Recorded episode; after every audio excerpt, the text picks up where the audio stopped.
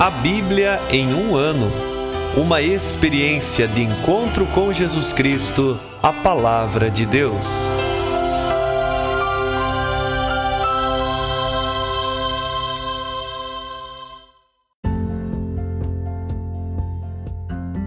Olá, eu sou Luiz Felipe, seminarista da Diocese de Ponta Grossa, Paraná. Você está ouvindo o podcast A Bíblia em um Ano. Usando um plano de leitura cronológico, vamos ler a Bíblia inteira em 365 dias, descobrindo como a história da salvação se desdobra e se atualiza em nossas próprias vidas e na vida da Igreja. Estamos usando a Bíblia Católica com a tradução oficial da Conferência Nacional dos Bispos do Brasil.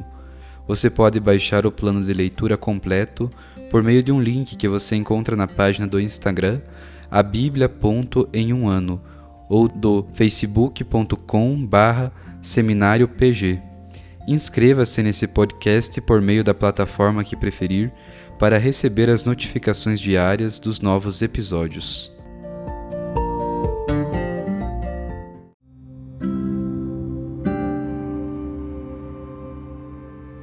Olá, eu sou o Padre Jaime Roça, da Diocese de Ponta Grossa, no Paraná. Antes de iniciarmos a leitura e a escuta dos textos bíblicos propostos para hoje, peçamos que, pela ação de Deus, a Sua palavra frutifique em nossas vidas.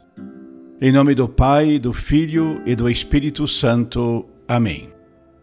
Senhor, envia teu Espírito Santo para que eu compreenda e acolha a tua palavra que eu possa conhecer-te, amar-te, servir-te e louvar-te, a fim de que, pelo testemunho da tua palavra, todos te adorem. Faze, ó Deus, que pela leitura da tua palavra os pecadores se convertam, os justos perseverem na graça e todos consigamos a vida eterna. Por Cristo nosso Senhor. Amém.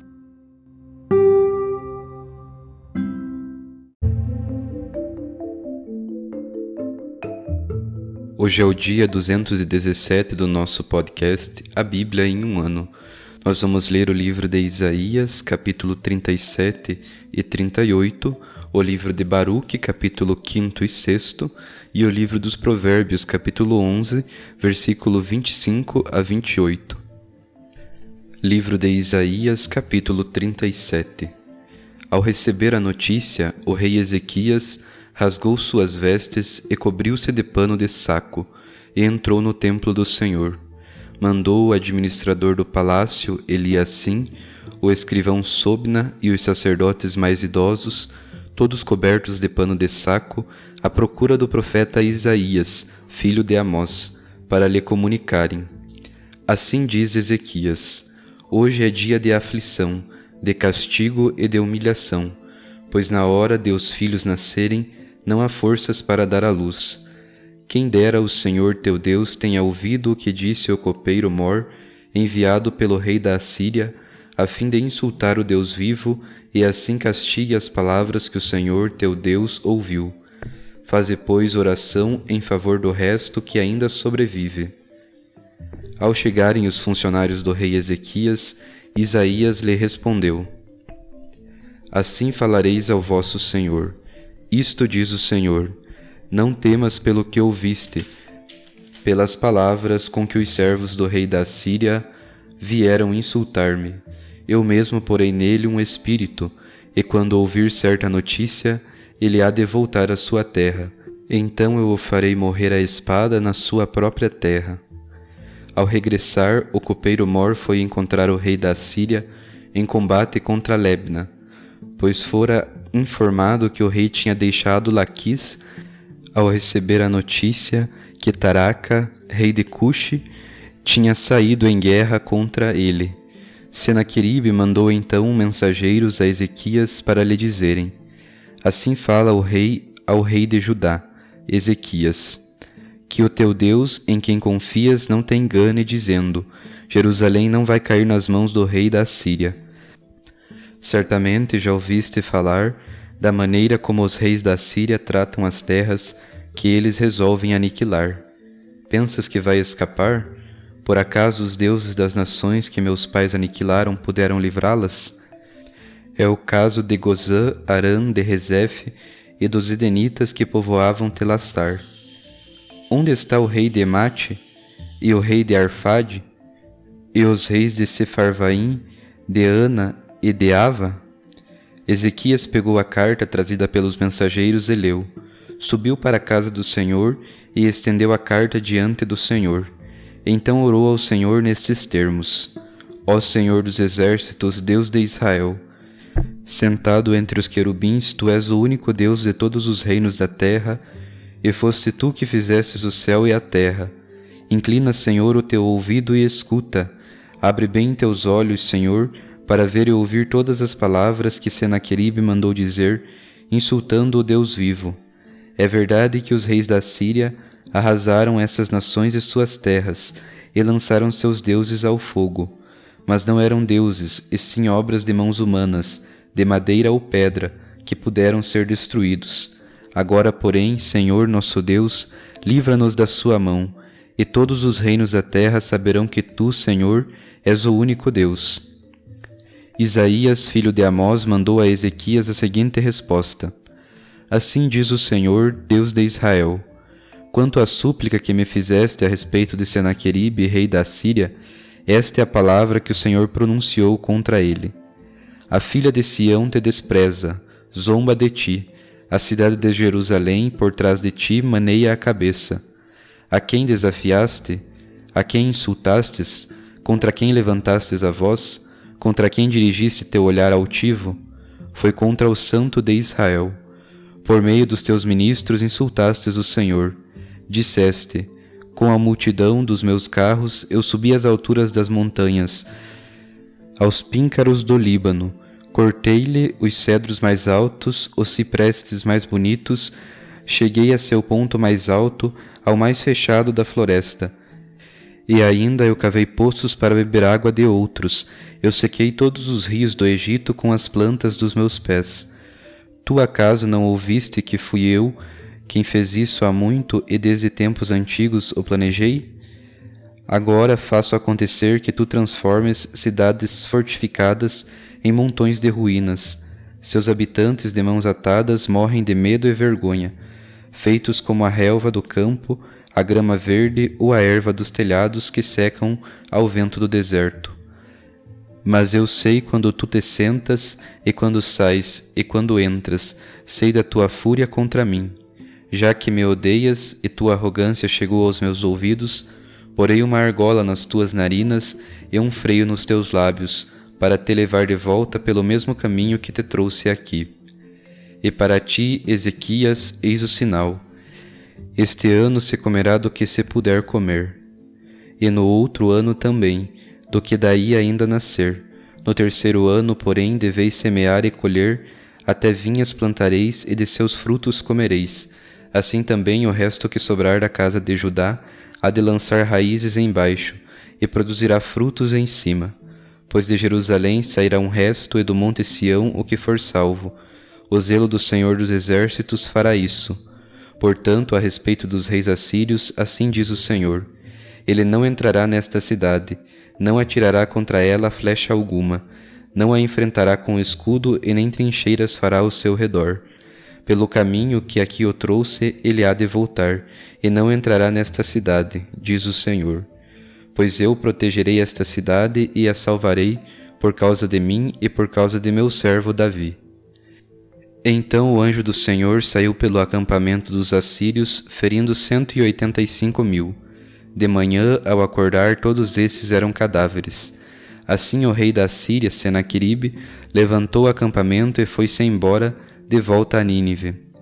E aconteceu que, estando ele em adoração no templo de seu deus Nesroque, seus filhos Adrameleque e Sarazar o abateram à espada e fugiram para a terra de Ararat. O outro filho, Azaradom, tornou-se rei em seu lugar. Capítulo 38 Naqueles dias, Ezequias foi acometido de doença mortal. O profeta Isaías, filho de Amós, foi visitá-lo e disse-lhe: Assim diz o Senhor: Põe em ordem a tua casa, porque vais morrer, não te recuperarás Ezequias então virou-se para a parede e fez ao Senhor esta prece: Ah, Senhor, não te esqueça de que sempre andei na tua presença com toda fidelidade e de coração íntegro, fazendo o que era bom a teus olhos, e chorou convulsivamente. Então veio a Isaías a palavra do Senhor. Vai dizer a Ezequias: Assim diz o Senhor, Deus de teu pai Davi: Ouvi tua oração, vi tuas lágrimas, vou aumentar em quinze anos a duração da tua vida, e também te liberto das mãos do rei da Síria, junto com esta cidade que eu mesmo vou proteger. O sinal que terás da parte do Senhor de que ele fará o que eu disse é este: No relógio de sol de Acás farei a sombra voltar atrás os dez graus que já desceu, e assim o sol voltou atrás os dez graus já percorridos. Cântico de Ezequias, rei de Judá, quando ficou doente e se recuperou da sua enfermidade. Eu disse: Na metade dos meus dias devo passar pelas portas do Sheol, despojado do resto dos meus anos. Eu disse: Não poderei mais ver o Senhor na terra dos viventes, não verei mais ninguém, nenhum dos habitantes do mundo. Minha morada foi arrancada e de mim retirada, como a tenda dos pastores. Qual tecelão eu ia tecendo a minha vida, mas cortaram-me a trama. Foste acabando comigo de manhã até a noite. Ao amanhecer já estou arrasado. Como um leão, ele me esmaga os ossos todos. Do dia para a noite acabas comigo. Dou pios como a andorinha, arrulho como a pomba. Meus olhos estão cansados de tanto olhar para o alto. Senhor, estou sendo oprimido, dá-me garantia. Que direi para que me responda? Ele mesmo fez isso hei de passar todos os meus anos na amargura de minha alma. Senhor, em ti espera meu coração, que o meu espírito reviva, cura-me, faze-me sobreviver. De repente a minha amargura transformou-se em paz. Livraste-me a vida da cova da corrupção, e todos os meus pecados lançastes para trás de ti. Pois o Sheol não te louva, a morte não vai cantar-te hinos. Quem desce à sepultura não mais espera tua fidelidade só quem está vivo em vida pode louvar-te, como o faço hoje. E cada pai dará a conhecer a seus filhos a tua fidelidade. Senhor, salva-me, e cantaremos ao som da harpa todos os dias a nossa vida na casa do Senhor. Isaías mandou aplicar na parte doente uma cataplasma de figos, para que ele sarasse. Ezequias perguntou: Qual é o sinal de que ainda subirei à casa do Senhor?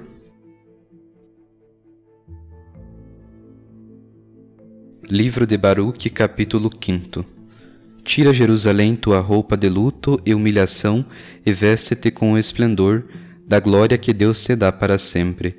Veste o manto da justiça que vem de Deus e põe na cabeça o diadema da glória do Eterno. A tudo que existe debaixo do céu, Deus vai mostrar o teu esplendor. De Deus receberás então este nome: paz da justiça, glória do culto a Deus Levanta-te, Jerusalém, põe-te no alto, olha bem para o oriente, para ver teus filhos reunidos, do nascente ao poente, pela palavra do Santo, alegres porque Deus se lembrou deles. Deste lugar eles partiram a pé, tocados pelos inimigos. Agora Deus os traz para ti, em glória, carregados como um rei no seu trono.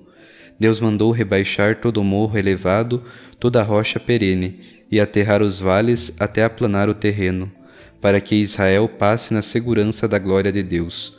Todos os bosques e todas as árvores cheirosas, por ordem de Deus, hão de fazer sombra para Israel.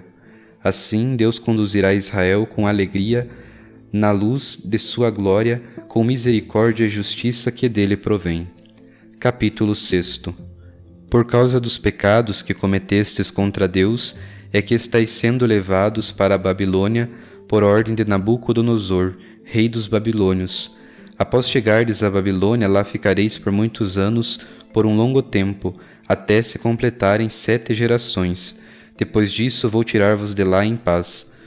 Por enquanto tereis de ver na Babilônia esses deuses de prata, de ouro ou de madeira, carregados aos ombros e que aos gentios inspiram temor Cuidado, portanto, para que não vos assemelheis a esses estrangeiros e que o temor para com esses deuses não tome conta de vós.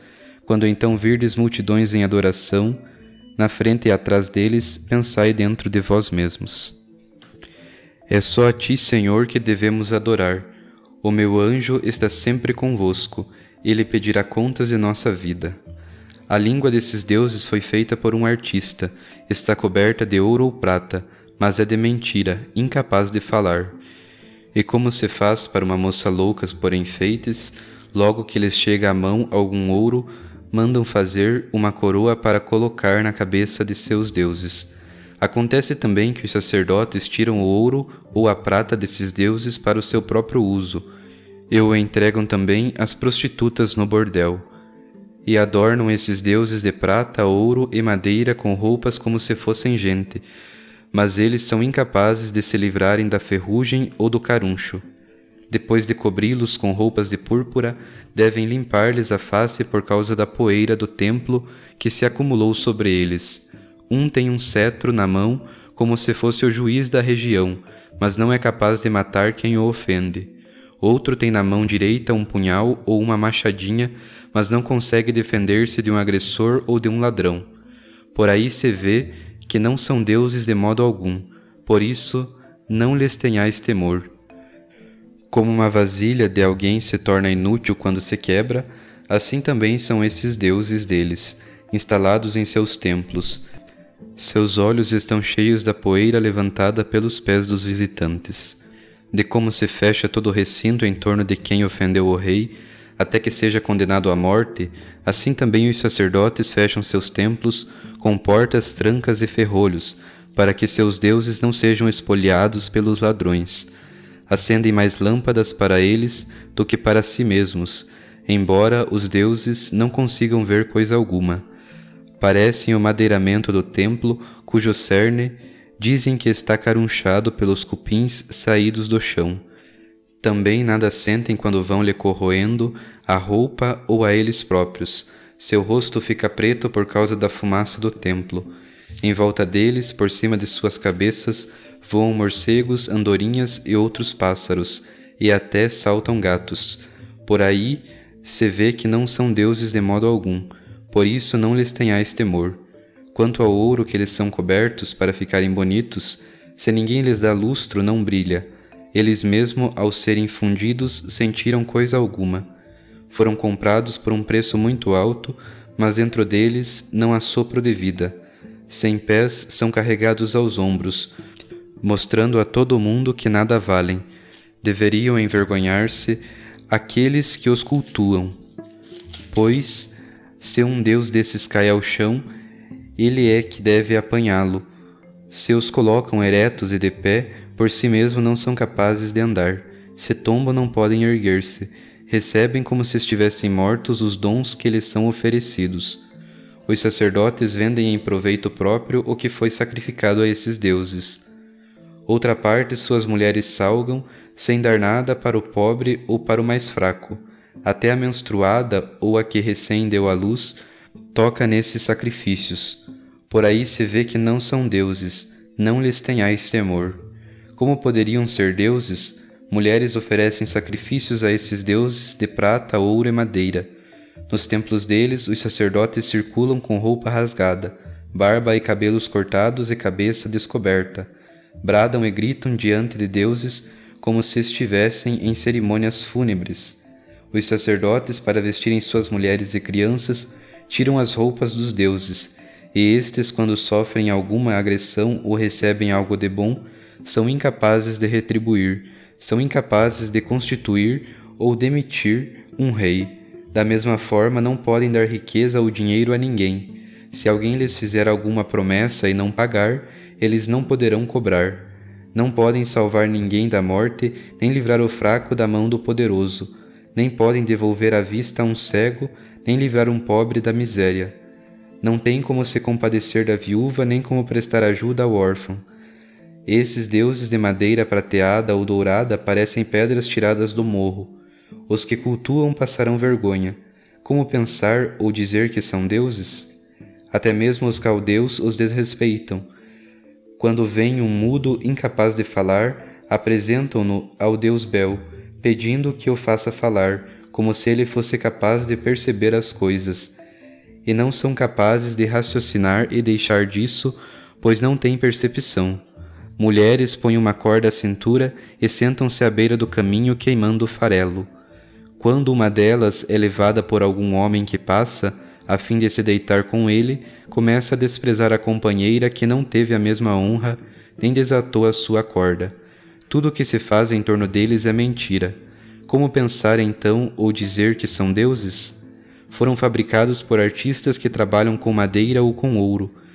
Não podem, pois, ser mais do que aquilo que os artistas queriam que fossem. Estes que os fizeram não têm tanta idade, como é então que aquilo que eles fizeram pode ser um Deus? O que deixaram foi mentira e ilusão para seus descendentes.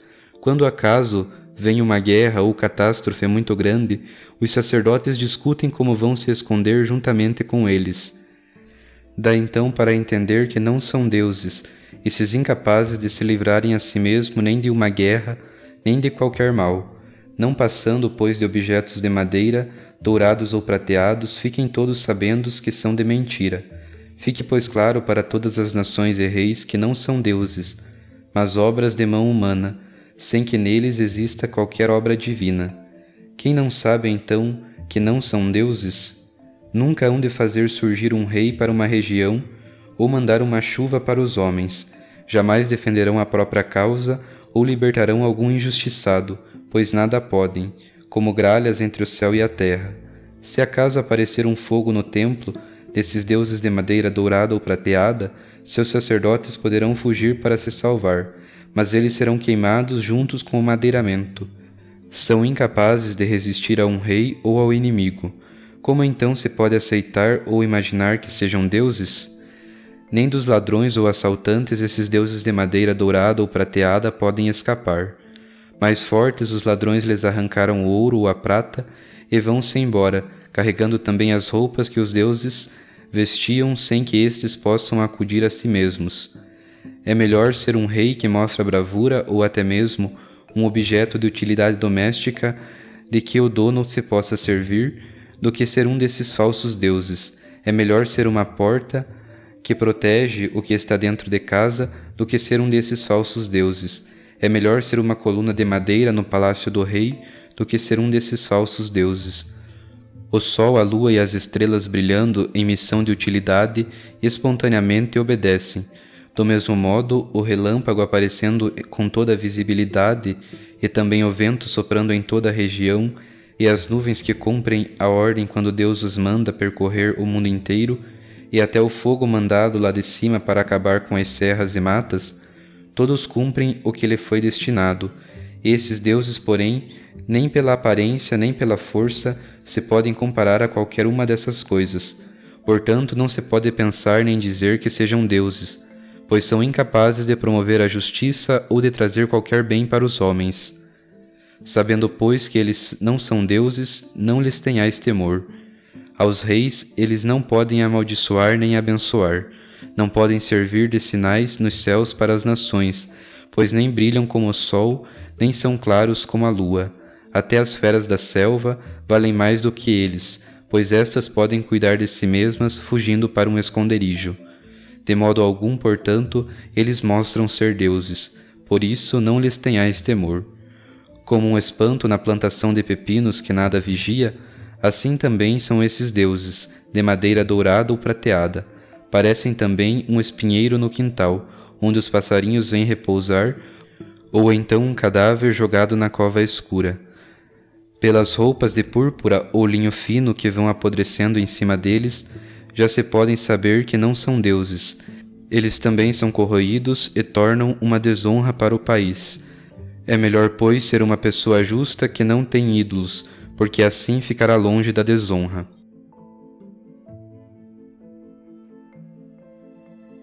Livro dos Provérbios, capítulo 11, versículo 25 a 28. Quem promove o bem se enriquecerá. Quem dá de beber mata a própria sede. Quem esconde o trigo será amaldiçoado pelo povo, mas a bênção estará sobre os que vendem. Quem procura sempre o bem, procura agradar. Quem anda à cata de males, estes lhe sobrevirão. Quem confia nas suas riquezas cairá os justos, porém, como folhas verdes, germinarão.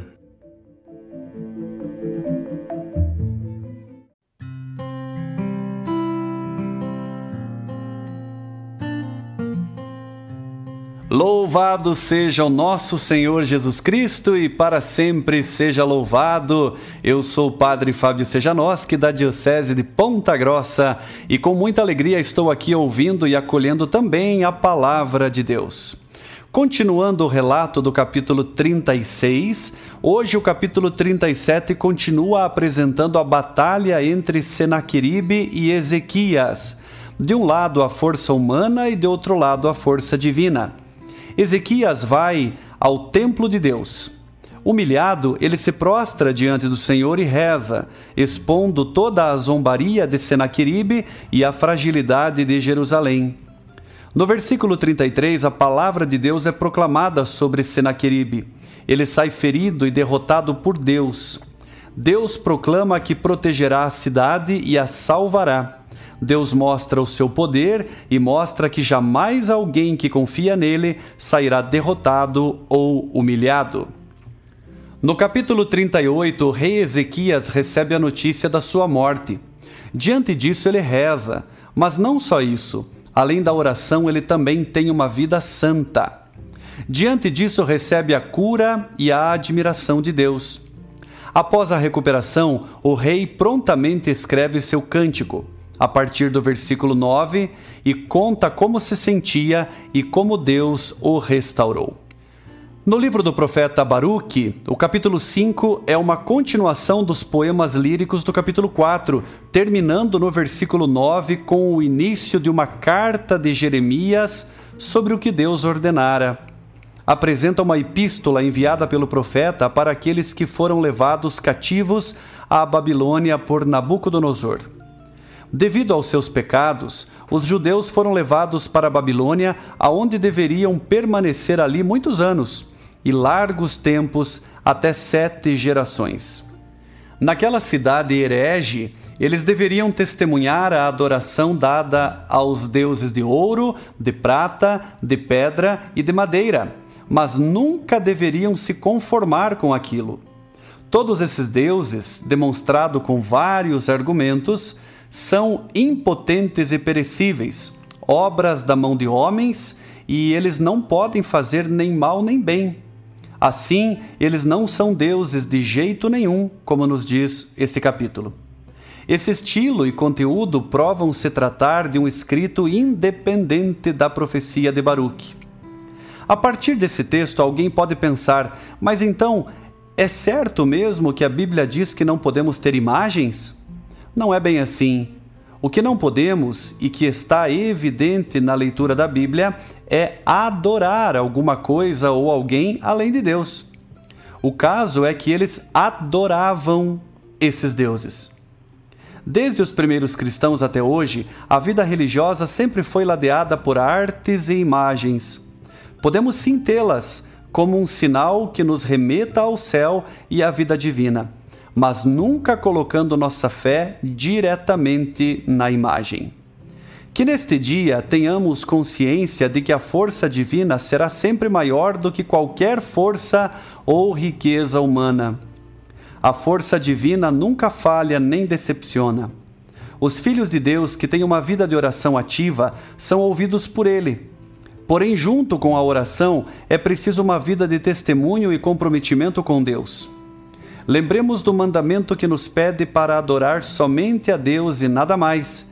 E é isso que fazemos. É isso que a nossa fé católica nos ensina. Confiemos apenas em Deus e em sua sabedoria. Pois como nos diz Provérbios, capítulo 11, versículo 28, quem confia nas suas riquezas cairá. Os justos, porém, como folhas verdes, germinarão. Um grande abraço, meu irmão e minha irmã, e que a palavra do Senhor ilumine e alegre o seu dia. Sinta-se abençoado e motivado a uma vida melhor.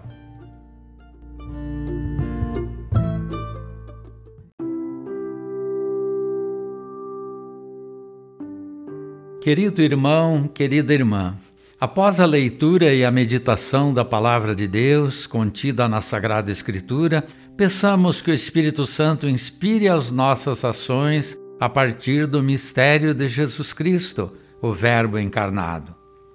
Oremos. Ó Deus, concedei ao vosso povo alimentar-se cada vez mais da vossa palavra e nela encontrar a fonte da vida. Por nosso Senhor Jesus Cristo, vosso Filho, na unidade do Espírito Santo. Amém. Quem vos fala é Dom Sérgio, bispo da Diocese de Ponta Grossa, no Paraná.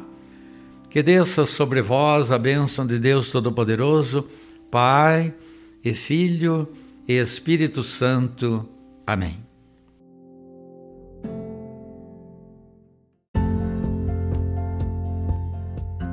Você acaba de ouvir mais um episódio do podcast A Bíblia em um Ano.